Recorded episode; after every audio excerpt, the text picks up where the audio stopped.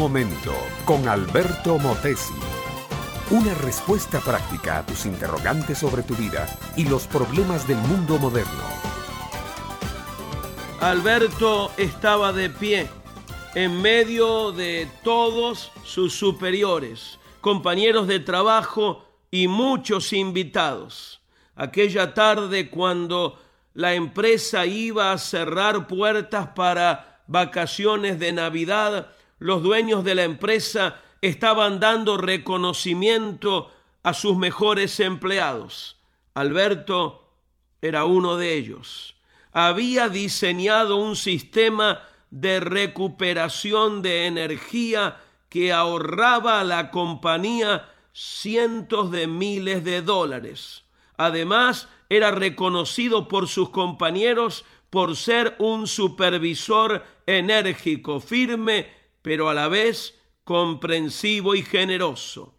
Esa mañana estaba recibiendo un premio en efectivo y una placa donde se lo nombraba el empleado del año.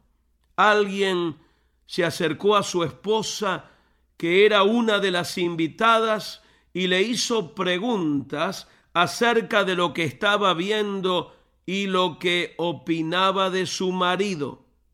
Públicamente, aquella amargada mujer habló de otro hombre, de otro Alberto.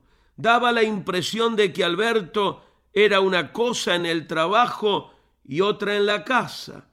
La realidad es que Alberto no era un hombre de doble ánimo, es que su esposa estaba celosa del éxito de su marido y había decidido tumbarle el piso para que se cayera delante de sus jefes y compañeros.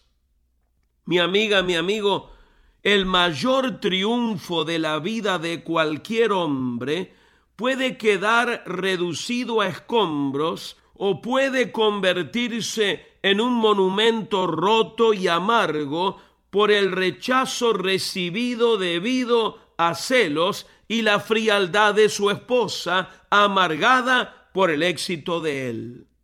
¿Cuántos matrimonios siguen pensando que esa institución tan sagrada y llamada a ser la cuna de la felicidad es una competencia. El marido quiere ganarle a la esposa y ella quiere derrotarlo a él.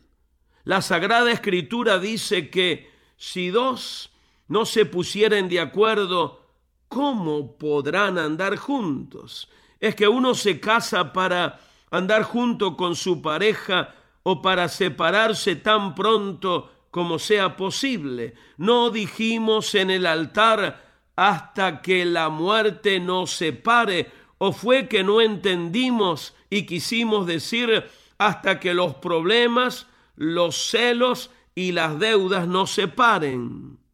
Mi amiga, mi amigo, lo he dicho aquí y lo pienso repetir una y otra vez. El matrimonio fue diseñado y ordenado a vivir según la manera de Dios. El matrimonio no fue inventado por los medios de entretenimiento. Ellos nos dan la imagen distorsionada, la imagen corroída de un matrimonio en decadencia. Pero el Señor Jesucristo dijo, He aquí yo hago todas las cosas nuevas. Eso quiere decir que Él tiene el poder, el amor y la disposición de cambiar tu vida personal y cambiar tu matrimonio. Si tan solo vienes a Él por la fe y el arrepentimiento y lo declaras tu Señor y Salvador, habrás echado las bases de una transformación total de tu vida y de toda tu familia. Este fue Un Momento con Alberto Motesi. Escúchanos nuevamente por esta misma emisora. Educación que transforma. ¿Te quieres preparar mejor? Visita albertomotesiuniversity.com y pulsa el botón de la escuela virtual.